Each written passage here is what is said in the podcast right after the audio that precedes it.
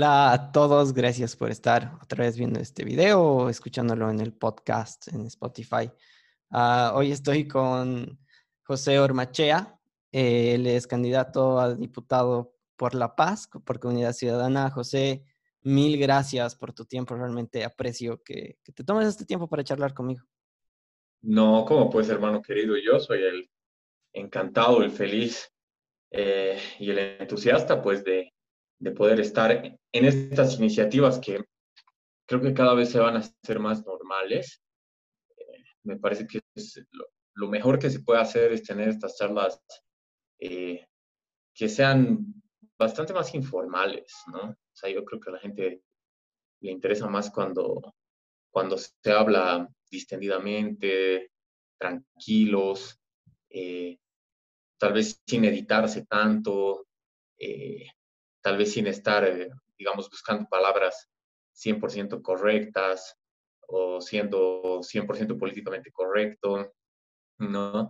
Para, para poder llamar un poco más la atención de, la gente. De hecho, este tipo de, de, espacios, yo los estoy siguiendo mucho, y, digamos, los podcasts, y seguramente vos habrás escuchado muchísimo de, de gente que está, que está esto y que, le está rompiendo, ¿no? En todo el mundo, como Joe Rogan y como otros que, pucha, son una inspiración para un montón de gente, ¿no? Sam Harris y otros, eh, Jordan Peterson, que están revolucionando estos como que espacios reabiertos donde eh, lo que más estás buscando es tener como un viaje de conocimiento, ¿no? O sea, como un, viaje donde puedas explorar diferentes mm, aspectos de la otra persona sin necesariamente tener que ser 100% serios, 100%, digamos, empaquetados, 100% etiquetados en, eh, ya, este es un político y me tienen que hablar eh, de una manera determinada eh, y tienen que darme datos 100% certeros, como si fuéramos robots. La verdad es que la gente un poco se aburre eh, de eso y me parece que eh, lo está haciendo bien eh, en este sentido porque en Bolivia creo que se tiene que avanzar hacia ese, hacia ese lado también. Ah, gracias por las palabras y el resumen en general. Me sumo al, al, deseo de que haya más de estas iniciativas. Como tú dices, creo que se llega a conocer un lado de la persona en sí, ¿no? Que quizás la televisión no deja ni siquiera que surja, ¿no? Porque es, o quizás incluso el modelo de negocio de la televisión no deja que, suceda, ¿no? Tiene que ser pregunta, pregunta, debate, discusión, algo que llame los ojos de las personas. Y si bien quizás estos espacios no son tan masivos, eh, a las personas que sí llega, creo que sí son bastante significativos, ¿no? Entonces creo que hay una diferencia Ah, interesante. José, te invitaba para que charlemos y a causa de un comentario de lo que pues, se podría llamar un clapback, ¿no? De esos que, comentarios irónicos hacia alguien que ha hecho un comentario no tan inteligente. Y creo que ese es mi caso y tú has respondido de una forma súper buena. Eh, y hablábamos un poco del tema del, del, del reciente cambio de la reestructuración ministerial de, del Ministerio de Culturas y otros dos ministerios más. Uh, José, te quería preguntar primero, antes que nada, ¿cuál es tu opinión al respecto? ¿Sobre el Ministerio de Culturas? O sea, sobre, el cierre. Sí. A ver, eh, no hay duda, pues por supuesto que eh, en cualquier eh, gobierno hay reestructuraciones. Es decir, es, es, algo relativamente normal una reestructuración este, en el sentido de hacia dónde tienes que destinar ciertos recursos para poder, eh, los recursos súper escasos que tienes, ¿no? Para poder eh, viabilizar ciertas cosas. Sin embargo, eh, este es un gobierno de transición y creo que la palabra transitoriedad se le ha escapado de las manos, no solo a, digamos, la la mentalidad colectiva, al imaginario colectivo, sino que también un poco también al gobierno. Es decir, si no te piensas como un gobierno transitorio, no actúas en función a lo que hace un gobierno transitorio o una transitoriedad. ¿Y qué hace principalmente un gobierno transitorio o una transitoriedad? Que es un interregnum entre un gobierno, el anterior, el gobierno autoritario de Morales, y el siguiente, que lo que todos los bolivianos queremos es que sea eh, uno elegido en urnas.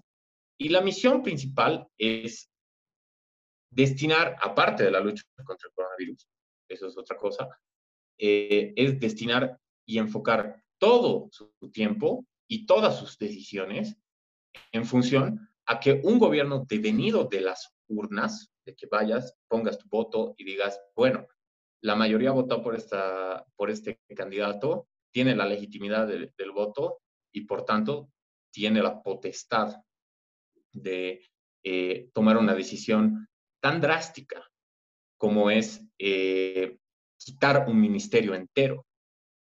¿Ya? No estoy diciendo eh, en particular si es que culturas eh, sobraba o era importante, no estoy diciendo, esos son temas subjetivos, esos son temas que cada uno tiene su opinión, ha dividido a la sociedad boliviana durante muchísimas semanas, ¿no?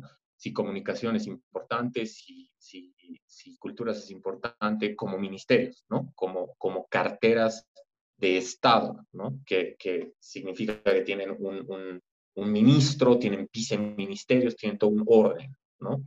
Una jerarquía y una, y, un, y una estructura eh, de toma de decisión importantísima dentro del Estado y que tienen asiento en el gabinete ministerial, ¿no? Que eso es, eso es importante.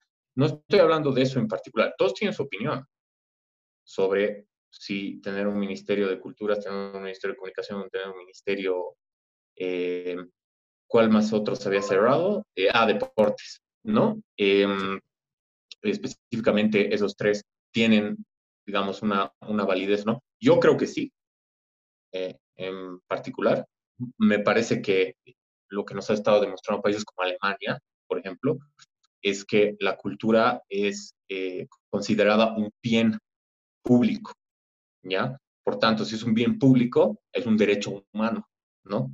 Y me parece que es tan derecho que se pueda fomentar como fomentar eh, en una población tener agua, ¿no?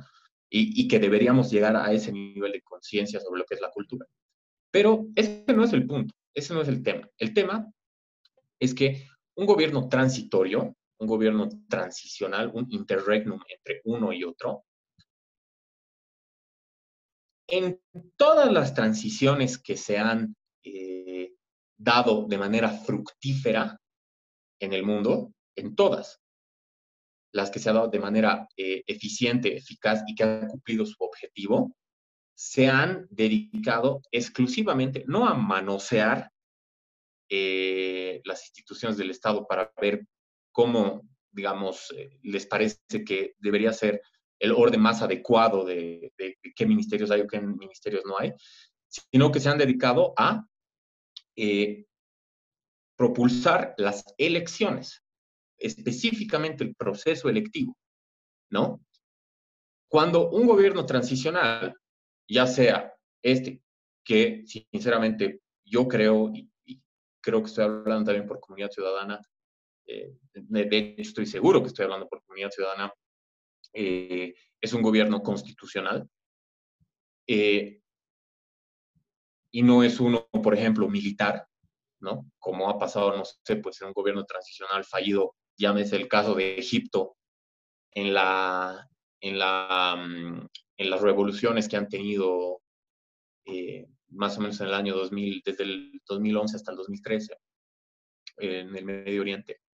Eh, las olas democratizadoras. Egipto fue un ejemplo fallido.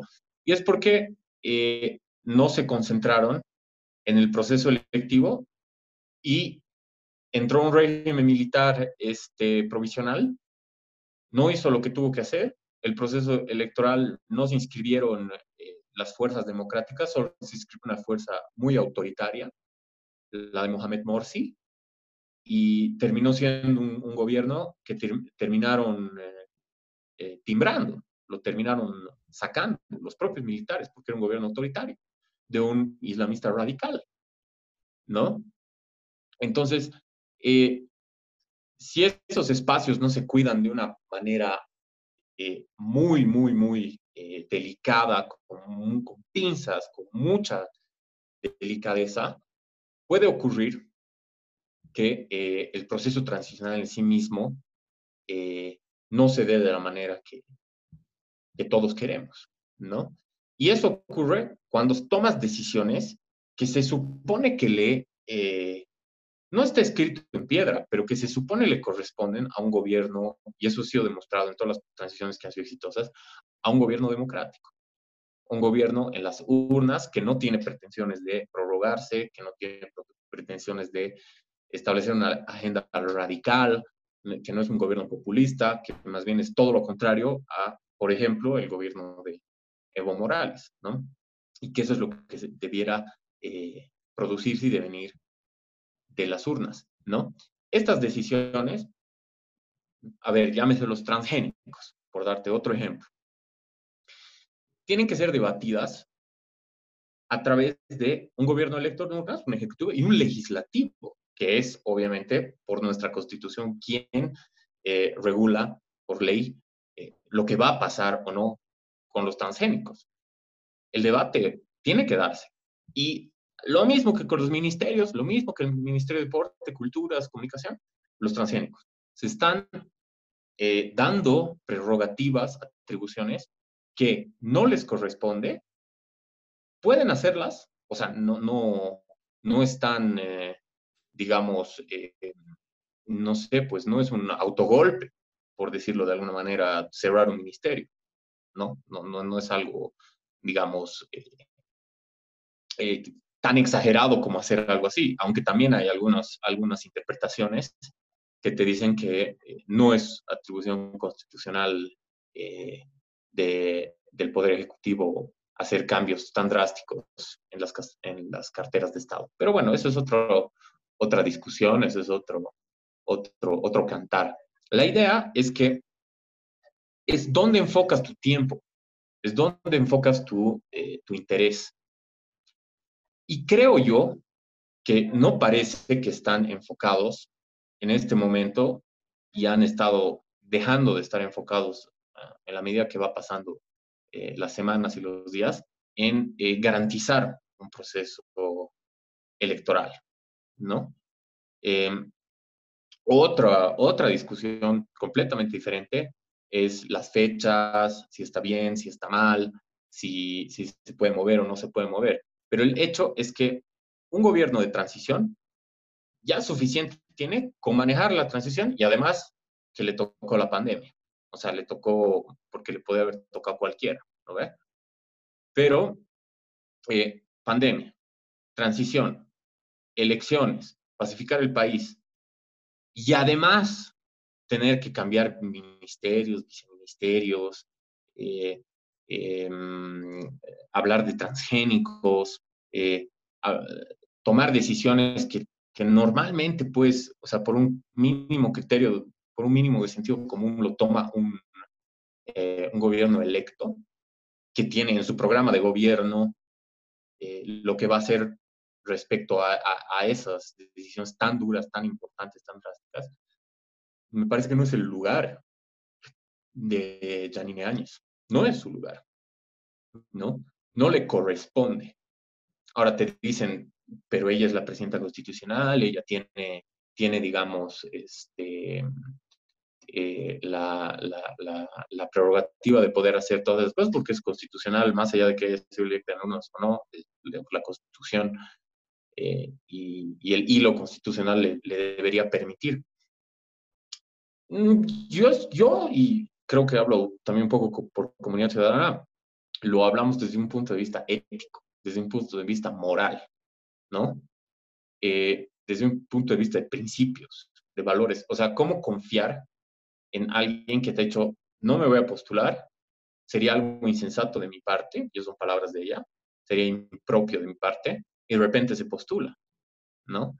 Eh, ¿Qué tipo, de transición has visto donde, donde, donde ocurre ese malabar, donde eh, lo primero a lo que te comprometes es lo primero a lo que incumples. O sea, los niveles de confianza, y eso no te lo estoy diciendo, no te lo estoy diciendo así nomás. O sea, es una cosa de más del 60% de la población boliviana, eh, según encuestas, te dicen que eh, Janine Áñez ha cometido un error craso, garrafal, en haber decidido su postulación. Y estoy seguro que también tienen esa misma, mucha gente en Bolivia tiene eh, esa misma percepción de que eh, esté eh, manipulando o cambiando o desestructurando cosas que toman años de analizar, cosas que toman, o sea, no podrías estar combatiendo bien la pandemia y analizar si es que es conveniente o no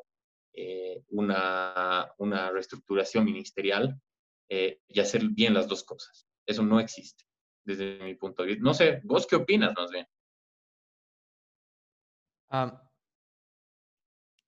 ver, eh, te doy la, respuesta. Quería leer un comentario, quizás la podemos responder un poco después, pero quería mencionarlo. Edgar dice, y, y, esto es una pregunta que te iba a hacer un poco más adelante, pero dice tu opinión respecto al a los votos mal cuantificados y creo que en Facebook habías puesto algo referente a eso, que los votos del área rural tienen un peso más alto que el del área urbana. Eh, referente a eso, hace una pregunta. Eh, mira, eh, creo que estoy contigo. Em, es sumamente difícil organizarse y manejar todo este tema, pero me quedaba con algo que tú mencionabas. Decías, estos temas, digamos, por ejemplo el transgénico, decías, estos temas se deberían debatir. Ah, y ahí me pregunto, José, ¿por qué entonces pueden pasar estos a hacerse ah, reales, entre comillas, sin, esa, sin ese debate que tú dices de la, de la Cámara Legislativa? Eh, ¿Tú crees que el Poder Ejecutivo tenga mucho poder? ¿O, ¿O, por qué sucede, por qué se da paso a que el Ejecutivo pueda hacer esto sin pasar por el Legislativo? Porque creo que a eso te referías, ¿verdad? Sí, bueno, definitivamente hay un tema que mucha gente no se está dando cuenta, pero el, el Ejecutivo y el Legislativo en este momento, es decir, el Legislativo encarnado en la figura de doña Eva Copa y el Ejecutivo encarnado en la figura de doña Janine Áñez, se desconocen. Es decir, no se reconocen. No se reconocen como un órgano del Estado. Te preguntarás por qué. Porque obviamente la narrativa del movimiento al socialismo es que eh, Carlos Mesa, Janine Áñez, em, Camacho, Tuto han perpetrado un golpe de Estado. Esa es, la narrativa que tiene el movimiento al socialismo.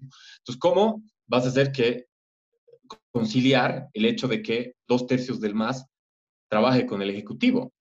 O sea, obviamente es súper eh, contradictorio, ¿no? Porque eh, ha habido iniciativas de ley que las ha pasado el legislativo y de ahí las ha promulgado la presidenta al comienzo de toda la transición, eh, cuando había bastante, digamos, resquebrajamiento dentro del MAS, habrá que ser sinceros también, y donde Copa estaba teniendo, eh, estaba teniendo un, un protagonismo inclusive se hablaba de más importante que, que del mismo Evo.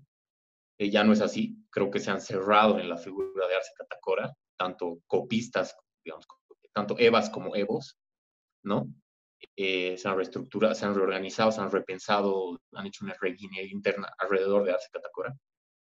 Pero, eh, más allá de eso, no se reconoce.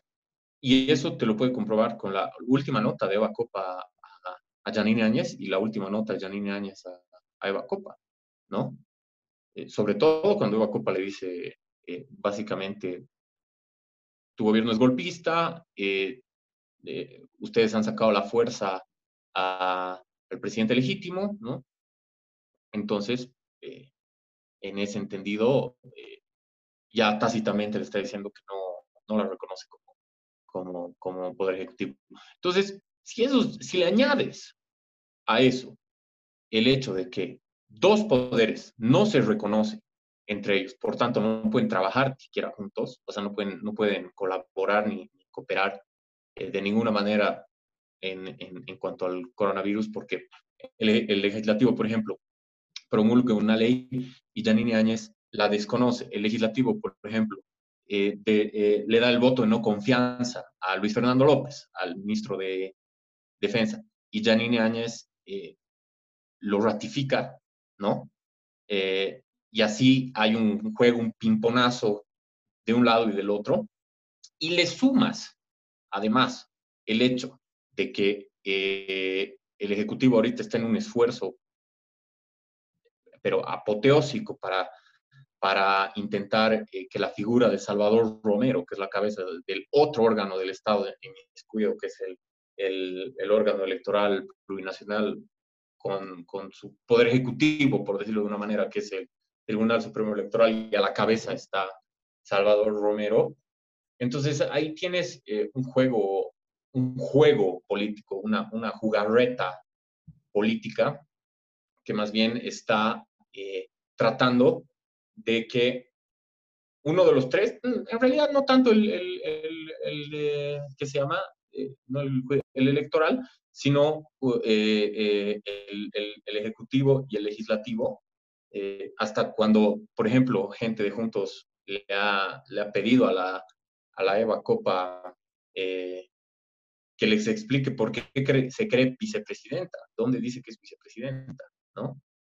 Em, eso se podría, no, de hecho no se podría, se debería, y está más, es, más que, que evidente, que se resuelve votando.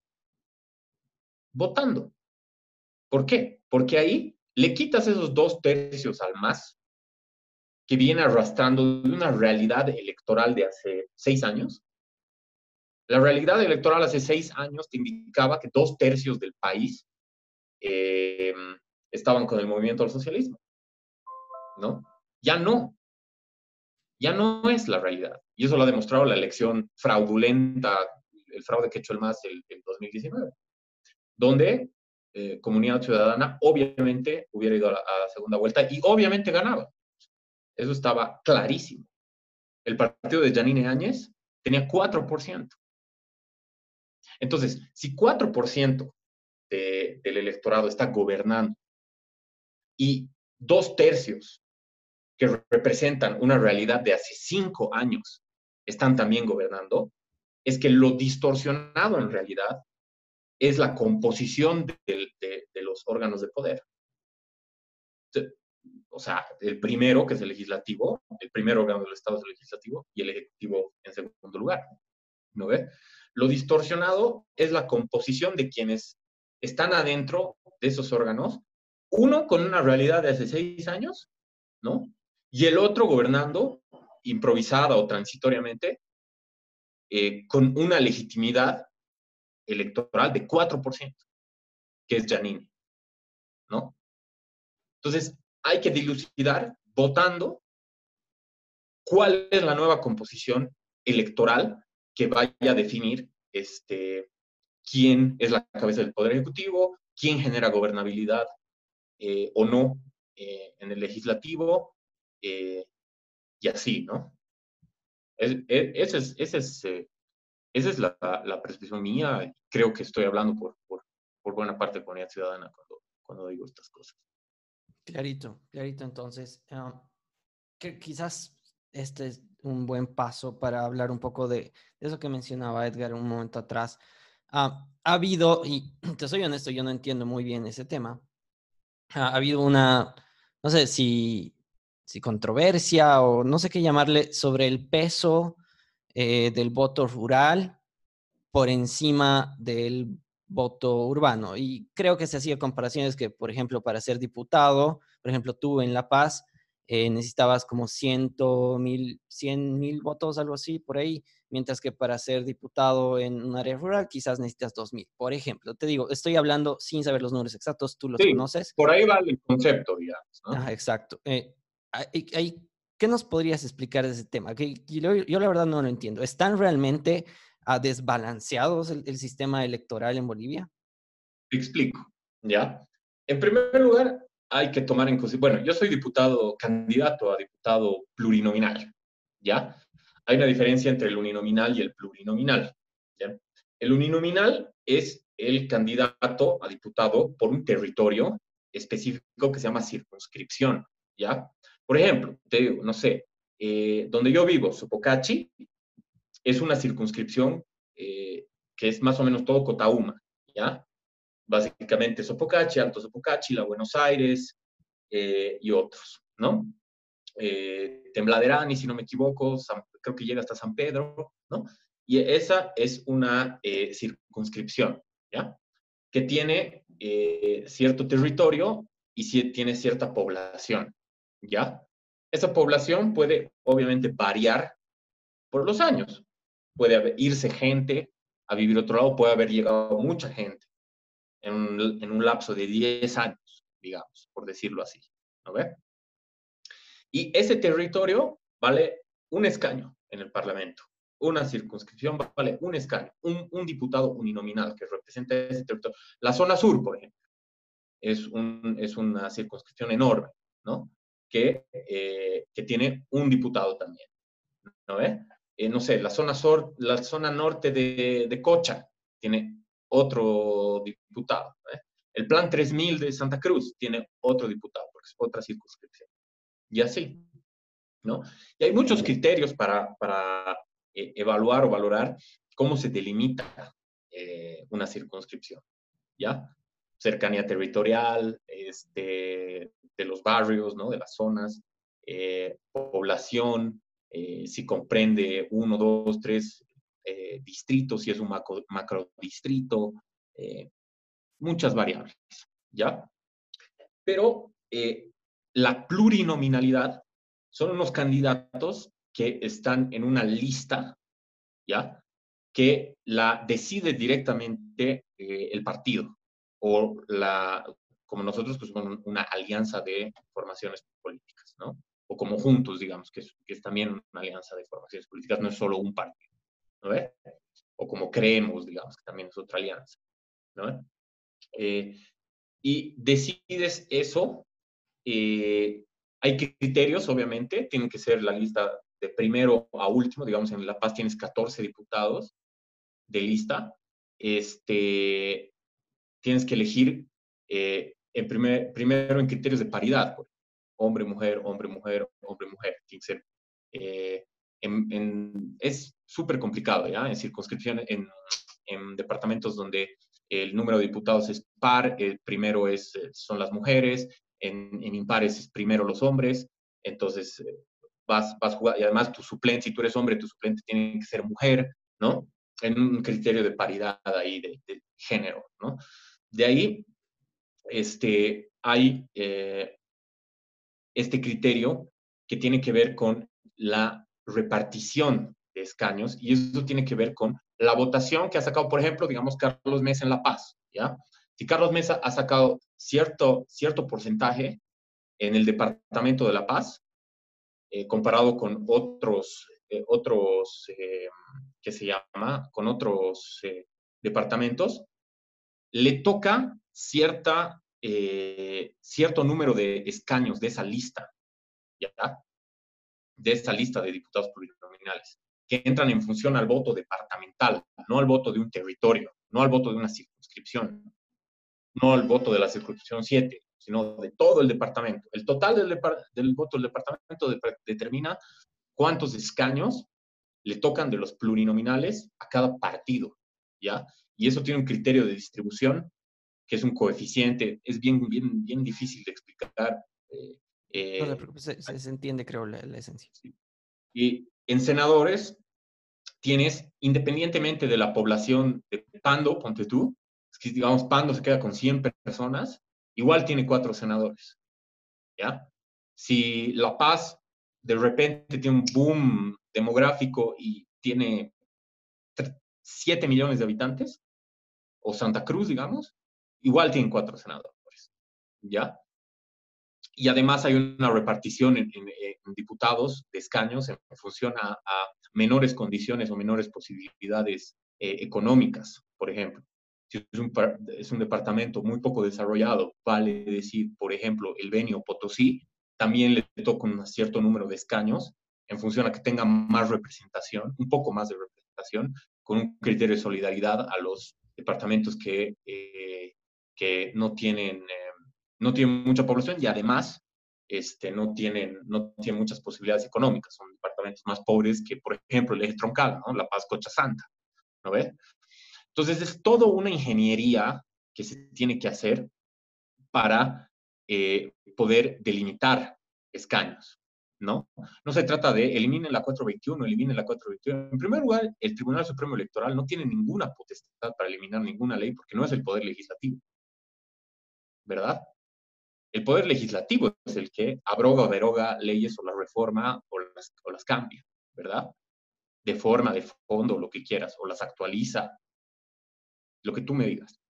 Eso, tú, eso lo hace el poder legislativo. ¿Quién tiene los dos tercios en el poder legislativo? El movimiento al socialismo, exactamente. El movimiento al socialismo no le va a interesar y no va a, a, pensar en ningún momento en cambiar eh, esta estructura. No lo va a hacer. No lo va a hacer porque le convenga o no le convenga.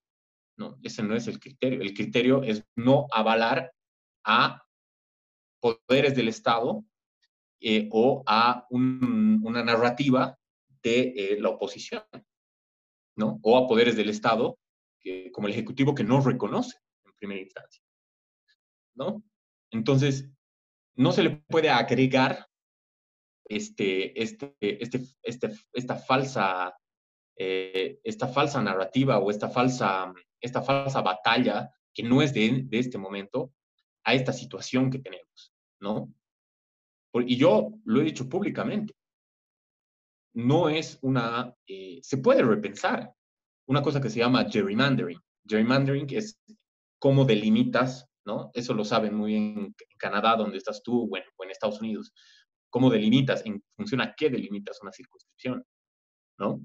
¿A qué, le, ¿A qué le das más peso? ¿Al territorio, al tamaño del territorio o a cuánta gente vive o qué?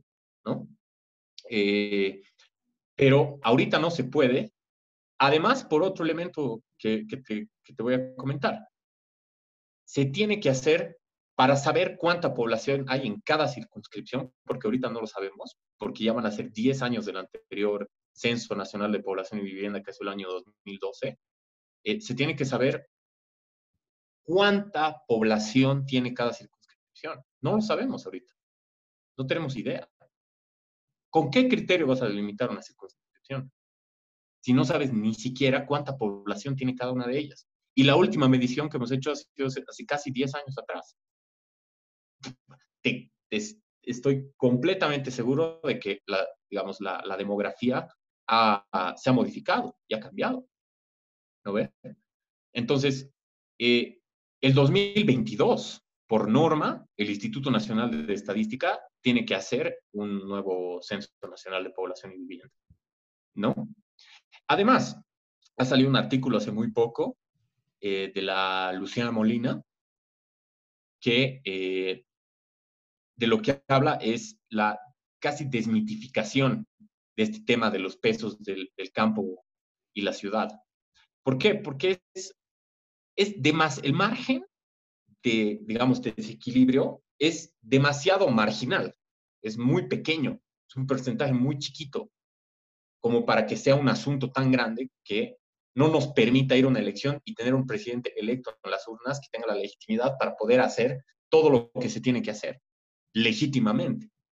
Con el voto de la gente y no una presidenta improvisada o una asamblea legislativa caduca, que ya está en sobretiempo y que representa una composición de, em, de parlamentarios que tenía sentido el 2014, ya no el 2020.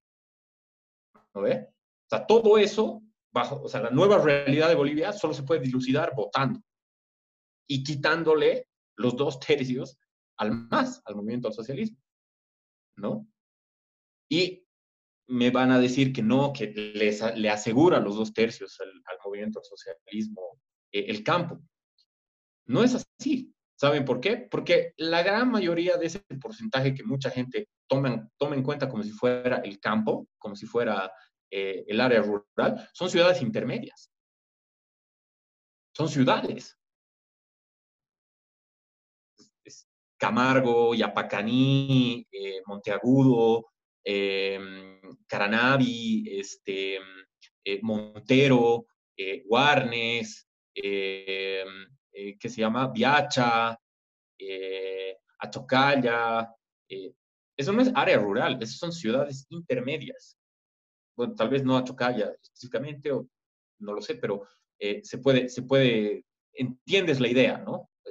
Guayaramerín, eh, Quillacollo, Vinto, todo, hay un montón de eh, ciudades intermedias que ya no pueden ser consideradas el área rural. O sea, que en muchos casos viven más de 100.000 personas ahí. ¿No ve? Entonces, hay, hay un montón de elementos que te impiden que carguemos esto más. Cuando el margen eh, de, entre campo, ciudad, entre lo que consideran campo, porque no es campo, ya te he dicho, son ciudades intermedias muchas de esas, y lo que no es las nueve capitales más el alto y lo, y lo que sí es las nueve capitales más el alto, es muy chiquita como para tirar por la borda y tumbar una elección que va a resolver muchas cosas eh, eh, y que sea una consigna, ¿no? No estoy, sinceramente, en este momento, a no ser que me muestren realmente evidencia empírica que hasta el día de hoy no, no he recibido y he preguntado a mucha gente, eh, no estoy de acuerdo con esa, con esa situación y, en comunidad ciudadana lo consideramos no muy, no un debate real, ¿no? Es, es un debate un poco ficticio, ¿no? Em, que dicen que el, el 70% de, de, los escaños son del campo. Mentira, no es así. Y que el 30% o el 20% es de la ciudad. Mentira, eso no es real. Eso, no es, eso es algo completamente inventado. Eso es fake news directamente, para serte honesto. Son fake news. No sé quiénes estarán detrás de esa, de esa estrategia, ¿no? Eh, no sé si todos los que hablan de la 421 siquiera han leído la 421. No estoy seguro si entienden que la distribución, la, distribución y el coeficiente de distribución están, eh, están eh, contemplados en la Constitución Política del Estado, ¿no? el número de parlamentarios también está, no se puede cambiar, no se puede variar así nomás. está también en, la Constitución Política del Estado.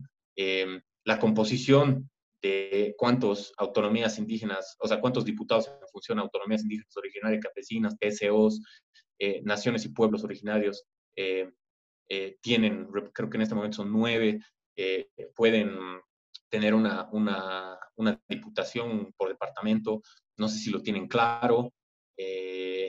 entonces, hay, que, hay, que, hay que saber mucho de estos temas para poder, digamos, exigir y no que sean consignas vacías que alguien les ha dicho o alguien los ha convencido de, un mito, un cuento, un mito urbano, una leyenda, que te dice que el 80% de los parlamentarios son del campo. Eso no es así, ¿verdad?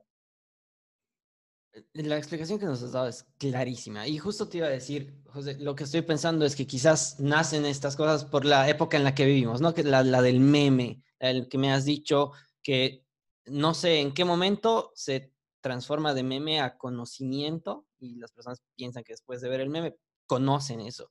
Y mi pregunta iba a ser, eh, si no me equivoco, creo que tienes 31 años, que es, eh, y yo me pongo a pensar, ¿cómo, qué, cosas, ¿qué pasos yo habría tenido que tomar para estar en el, en el rol que tú estás, ¿no? Para ser candidato a diputado e incluso por un momento has sido diputado electo. ¿Cómo se hace? ¿Cómo, ¿Cómo alguien puede aprender de todo esto que nos estás explicando? ¿Cómo puede uno adentrarse en esto y llegar a lo que tú has, has llegado, a, ser un candidato a la asamblea de, nuestro país? Eh, déjame decirte, en paréntesis, un puntito más que me acabo de acordar. No, sí, claro. De lo, de lo anterior y de ahí, de ahí vamos a esta parte. Sí, sí, seguro. Es que, y esto es que me da la impresión de que esto tiene que ser muy claro y lo he, lo he discutido, lo he debatido con, con varios actores, y es que eh, el voto igualitario en cualquier país que le hayas, tenga un sistema electoral, un sistema electivo, democrático, eh, es prácticamente, virtualmente eh, inexistente, el voto igualitario, entre comillas. No existe el voto igualitario. No hay tal cosa como voto igualitario. Porque si tuviéramos un criterio de voto igualitario, Pando no tendría medio, medio diputado, o no tendría diputados. ¿No ve? Pando, que tiene una población de más o menos 150 mil, 200 mil habitantes, si no me equivoco, no tendría diputados. O sea, la zona sur de La Paz tendría más diputados que Pando.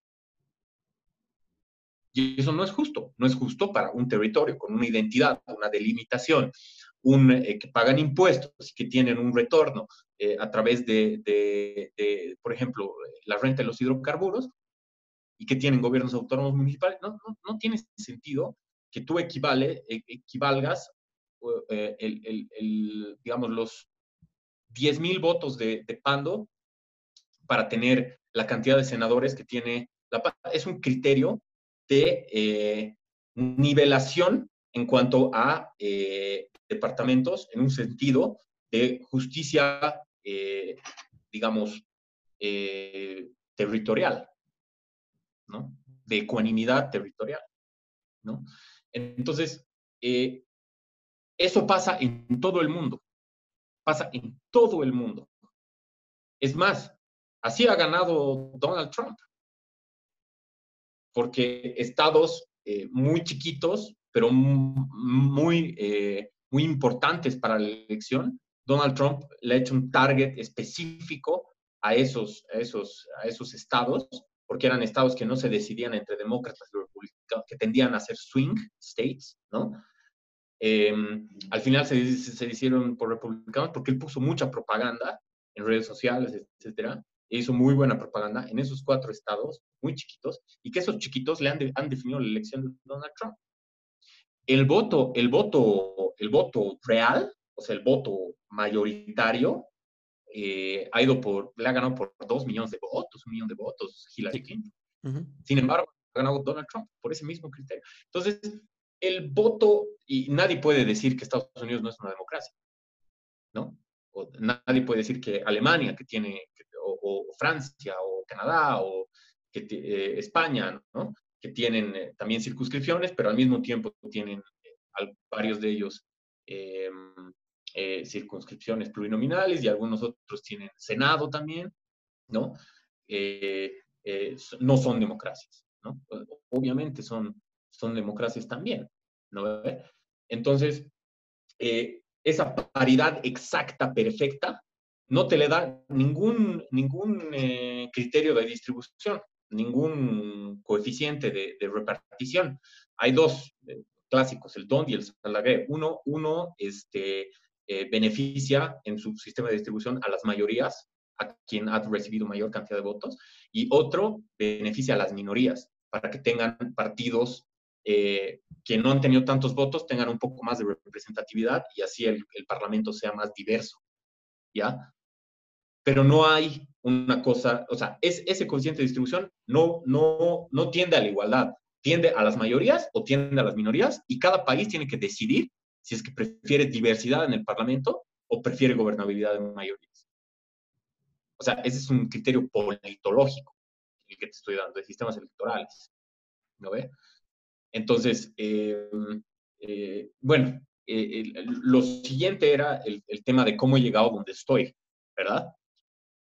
Em, la verdad ha sido, sobre todo, por un tema de que sentía que no estaba haciendo lo suficiente, que no estaba haciendo lo suficiente. O sea, yo no me podía quedar en la academia. O sea, me encanta la academia, eh, pucha, yo siempre digo así, cuando me retire de, de, la política, quiero ser catedrático de universidad a toda costa, me encanta dar clases, eh, las pocas veces que he podido dar algún curso, me ha, me ha fascinado, es, es, lo que más me gusta en el mundo. ¿no? eh, pero sentía que ubicas esa pulsión de cuando así eh, hay circunstancias históricas que te llaman a hacer cosas, que es lo que imagino que han sentido todos este, eh, los 21 días entre octubre y noviembre. Bueno, yo lo sentí mucho antes. Y no solo yo, o sea, un montón de gente, ¿no? Que decía, no es posible que este señor eh, Morales eh, quiere, nos, nos esté diciendo nuestra cara lo que quiere hacer. Nos dice, todito los días nos dice nuestra cara lo que quiere hacer. Otra cosa es que nos hacemos a los cojudos y no queremos escuchar, ¿no? me voy a quedar, no nos vamos a quedar 500 años, me voy a quedar, eh, nos hemos, quedado, hemos llegado para quedarnos toda la vida, no somos alquileres, o sea, no, no somos inquilinos, perdón. Eh, todo ese tipo de cosas que todos los días decía, y todos así como, ah, sí, en la, la próxima selección lo sacamos. Pues, está diciendo que no se va a ir, digamos, ¿no? Y, y eso me ha, me impele en ese momento a eh, tratar de eh, combinar mucho el tema de la academia, que eh, es, lo que estaba haciendo después de graduarme de la universidad, pero también sumarle mucho el activismo, ¿no? Entonces me metí a la calle, me metí a organizar las primeras marchas, eh, las primeras marchas este, contra, contra Morales este, en contra de la reelección. Todo el mundo habla hoy día de que, no sé, Luis Fernando Camacho es así eh, el, tipo, el redentor, ¿no? Yo no le quito valor, una persona respetable en, cuanto a lo que ha hecho, o, don Waldo Albarracín, ¿no? Eh, con el CONADE, gran valor, ¿no? Eh, aquí en La Paz. pero hay que tomar en consideración que muchos jóvenes desde el año, estoy hablando desde, el 2014, 2015, ya salíamos a las calles y éramos tres gatos, ¿vale? Éramos tres gatos en la calle, en el Prado de la Paz o en la, en la Valliviana. Tres gatos diciendo no a la reelección, respeto a la Constitución. Ese es nuestro primer, nuestro primer gritito, con el Beto Astorga, el Alejandro Reyes. Ellos son ahorita candidatos de comunidad ciudadana igual. Eh, y éramos plataformas en ese momento, ¿no? Eh, y, y los demás se nos reían, te juro. Llorenti, Valeria Silva, Salvatierra, se nos reían. Literalmente se nos reían. Eh, ¿Qué se llama este chiquito? Que igual tiene orden de aprehensión, creo, creo. Eduardo Longhoff, ¿no? Todos ellos, nos tomaban fotos, ¿no? Sergio Salazar, varios. Eh, nos tomaban fotos, nos hacían memes, ¿no? Esto es la oposición en Bolivia, mira, ajá, qué vergüenza, ¿no? Eh, eh, y nosotros lo único que hicimos fue nunca desistir. Seguir yendo a la, a la calle, seguir concientizando a la gente, seguir y seguir y seguir. En el mejor momento el más. 2014, mejor momento el más. Después viene la declive, 2015, principios de 2015, 2016, empieza la declive. Es un mejor momento el más. ¿No? O sea, está en ese rango de mejor momento, 2010, 2014. ¿no? Eh, y nosotros éramos opositores. O sea, a mí lo que me ha despertado, sobre todo, creo que ha sido lo del TIPNIS. Lo del TIPNIS. Es 2011, ¿no? Así mi, mi oposición férrea al, al MAS, ¿no? Ya Evo Morales. El Tipnis me pareció, pero lo más inhumano y lo más eh, diabólico, ¿no? Que se le puede hacer eh, a la gente, ¿no? Bueno, los discapacitados también, estuvimos con ellos, pero digamos, ese, ese fue el punto, el punto neurálgico, ¿no?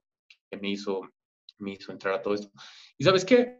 No creo que tengas que ser para nada, no me parece que tengas que ser eh, cientista político ¿no? tienes que ser abogado, no tienes que ser, ni siquiera, yo no soy político de carrera, ni siquiera tienes que ser político de carrera para entrar a esto, ¿no?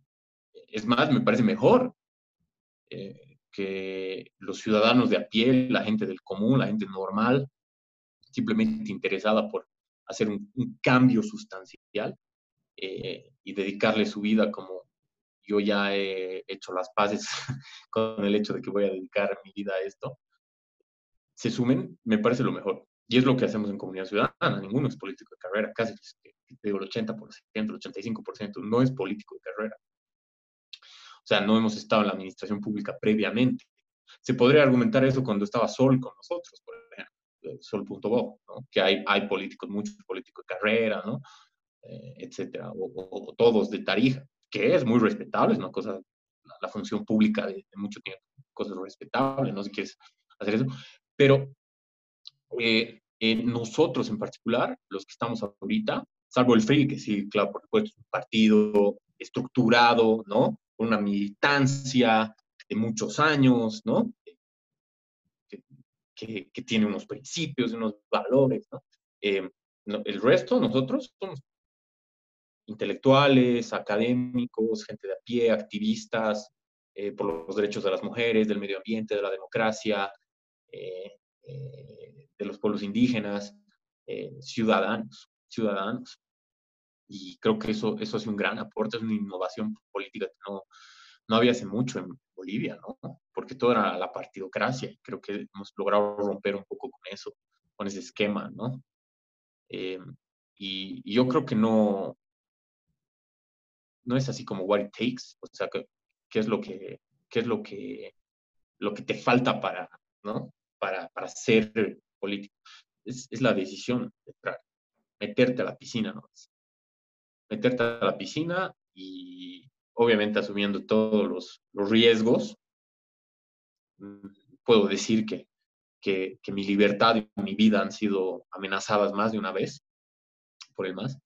Em, pero eh, la satisfacción que tiene el hecho de haber hecho campaña con presupuesto mínimo por el no a la reelección y que 700 millones de bolivianos, por decirte una cifra hipotética del MAS, para eso y que le hayamos ganado, no tiene precio.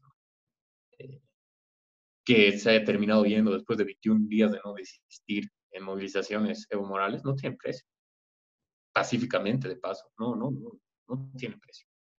Y estoy muy orgulloso de ser parte de esa, muy feliz, ¿no? De esa generación, creo que es lo primero que le voy a contar a mis nietos cuando los tenga, es como, ojalá que sea como la generación del Chaco, digamos, ¿no?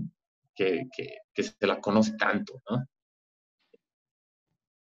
Por, por un, en, un sentido positivo, ¿no? La, gente, la generación del 21F, de las pititas, el más usa esto de pititas, digamos, en sentido peyorativo, yo creo que tenemos que volver a rescatar el término, el término decir, sí, yo soy pitita, yo soy eh, eh, yo he hecho la revolución pacifista eh, en Bolivia, ¿no? Eh, y eso es un ejemplo para el mundo. Creo que Checoslovaquia nomás ha logrado sacar un, tirano también con pititas y en la calle pacíficamente, con sus manos así, digamos, ¿no? Y Bolivia. Entonces es algo de lo que realmente no creo que deberíamos dejar que la narrativa la gane el más, digamos, ¿no? A nivel internacional, en ese, en ese sentido, la batalla cultural qué es lo que ha pasado, porque estamos, estamos claros que lo que ha pasado es que había una revolución de la gente y que hace una revolución pacífica.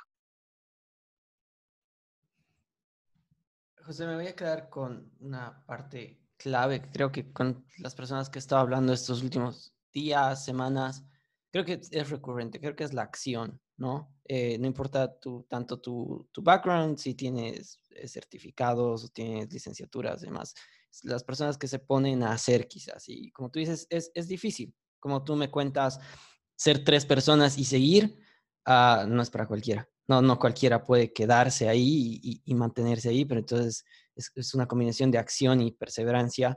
Uh, también sí quería mencionar el tema de comunidad ciudadana, eh, que creo que es el único um, que tiene como 50% creo de candidatos millennial, incluso muchos emprendedores, muchos jóvenes. Eso me parece genial, ¿no? Que, que va acorde además a la realidad de lo que es eh, el, el, tema demográfico en Bolivia. Eh, José, te, tengo muchas preguntas, hartísimas más, pero eh, creo que ya te he tenido mucho tiempo, entonces solo te tengo una más. Eh, ¿Cómo ves tú el futuro en Bolivia. De aquí a los próximos meses, la primera parte de la pregunta, y de aquí a allá quizás varios años, cinco o dos años. Bueno, eso depende, por supuesto, mucho de, digamos que el tiempo apremia, ¿no? Las decisiones que vaya a tomar Janine Áñez en las siguientes semanas eh, pueden cambiar el decurso de la historia de Bolivia para siempre, ¿no? En primera instancia, aceptar o no que la elección es el 6 de septiembre. O sea, tienen que aceptar o no aceptar. O si es dos meses después que mande la propuesta, eh, dos meses después, por favor, que sean dos meses después. O sea, tiene que eh, ponerse en su lugar mentalmente y, ordenarse mentalmente y definir qué es lo que quiere, ¿no? Porque de eso va a depender el destino de 11 millones de personas. 12 millones, si así lo quieres, con, nuestros hermanos en el exterior como tú, ¿no? Eh, me parece que el futuro inmediato está también, obviamente, en manos de la capacidad de, de, liderazgo que nosotros demostremos y que estamos demostrando a la cabeza de Carlos Messi y Gustavo Pedraza, ¿no? El liderazgo ético, el liderazgo de valores, el liderazgo moral eh, y los mensajes que mandamos todos los días a la población sobre lo que nosotros consideramos que se tiene que hacer de aquí en adelante y las propuestas que son de todos los días y las mandamos por todas nuestras redes sociales eh, sobre qué es lo que debemos hacer para manejar de una mejor manera no solo la pandemia, sino obviamente eh, todo lo que vaya a ocurrir eh, de aquí en adelante en la economía, en la política, en la sociedad, en cuanto a trabajos, en cuanto a empleo, en cuanto eh, a, la pacificación del país, en cuanto a, todo lo que respecta eh, este país que debe ser de los más difíciles de, administrar hoy en día, pero que consideramos nosotros que siendo un gobierno electo de Carlos Messi y Gustavo Pedraza, tiene todas las condiciones para poder hacerlo eh, de la mejor manera, ¿no? De la manera más adecuada de lo que espera el país en función de lo que nosotros eh, escuchamos todos los días, tomamos nota y proponemos, ¿no? Y es, lo que nosotros hacemos. Mientras más y juntos se pelean, nosotros proponemos, proponemos, proponemos, no dejamos de proponer, ¿no? Este, y de aquí a cinco años o cuatro años o tres años, eh, son dos los elementos que eh, no se pueden escapar ¿no? para el análisis de qué es lo que podría llegar a pasar. El primero es la pandemia. O sea, eh, hay que ver si es que, digamos, la cura, el, pinchazo que le tienen que dar a la mayoría de la gente está habilitada rápido o, digamos, se va a tardar cuánto tiempo, cuántos meses, cuántos años. Eso es, digamos, el primer elemento importantísimo. Además, si es que va a ser de acceso gratuito, que nosotros, Comunidad Ciudadana, Carlos Mesa, eh, Gustavo Pedraza, junto a otros 140 líderes mundiales, eh, desde Angela Merkel hasta Emmanuel Macron, han eh, establecido y también en un documento, varios de estos 140 líderes, en un documento firmado por todos ellos, que em, la cura del coronavirus que venga de Estados Unidos, de China, donde sea, tiene que ser un bien público, tiene que ser eh, distribuido de carácter gratuito, ¿no? Eh, entonces, eh, tiene que ver mucho qué va a pasar con la pandemia y además tiene que ver mucho con quién vaya a ganar estas elecciones. Sea, el futuro de Bolivia es uno con Arce Catacora, es otro con Janine Áñez, es otro con Tuto Quiroga y es otro eh, y yo creo eh, particularmente que muchísimo mejor con Carlos Mesa y Gustavo Pedraza, ¿no? Eh, y eso es porque he podido contrastar, además que soy candidato, por supuesto, y es mi organización política, es mi casa política, es mi arma mater, y soy parte integral de, este proyecto desde el comienzo de Comunidad Ciudadana hasta el día de hoy, desde el día cero, desde el día que se ha candidateado Carlos Mesa no solo por eso, sino que también me he dado el lujo de hacer una cosa que los bolivianos en este momento no están haciendo, lamentablemente muchos, que es contrastar los programas de gobierno, leerlos, uno por uno. Y definitivamente, y eso, y eso un amigo, un amigo tarijeño que tengo, Gonzalito Castellanos, eh, se ha dado la tarea de, em, en su universidad en el Reino Unido, eh, ver y pedir que contrasten eh, los programas de gobierno de, Bolivia en las elecciones 2019. Y la gran mayoría de estos académicos que han contrastado los programas de gobierno, de hecho, definitivamente el programa de comunidad ciudadana es superior en todos los aspectos.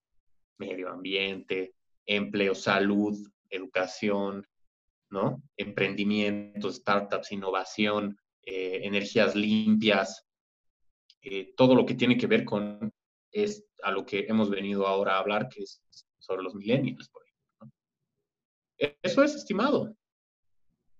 Excelente, excelente, José. Mil gracias por todo tu tiempo.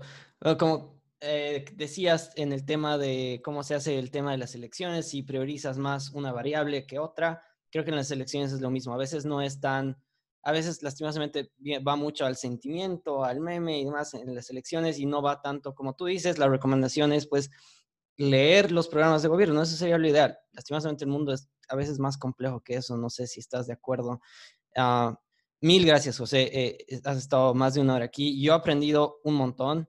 Espero que las personas que estén viendo también hayan aprendido mucho y, los consejos que nos has dado también son, son de mucha utilidad. Miles de gracias, de verdad. No, pues eh, el encantado soy yo y cuando quieras, hermano, lo volvemos a hacer. Yo feliz de, de poder corroborar, o sea, para poder, participar, perdón, de, estos espacios que me parecen geniales y yo creo que que el podcast es lo mejor que se puede hacer porque de verdad que hablas mucho más suelto que, no sé, pues en la televisión, ¿no? En la radio. Gracias, hermano. No, no, a ti, a ti las gracias. Un fuerte abrazo, José.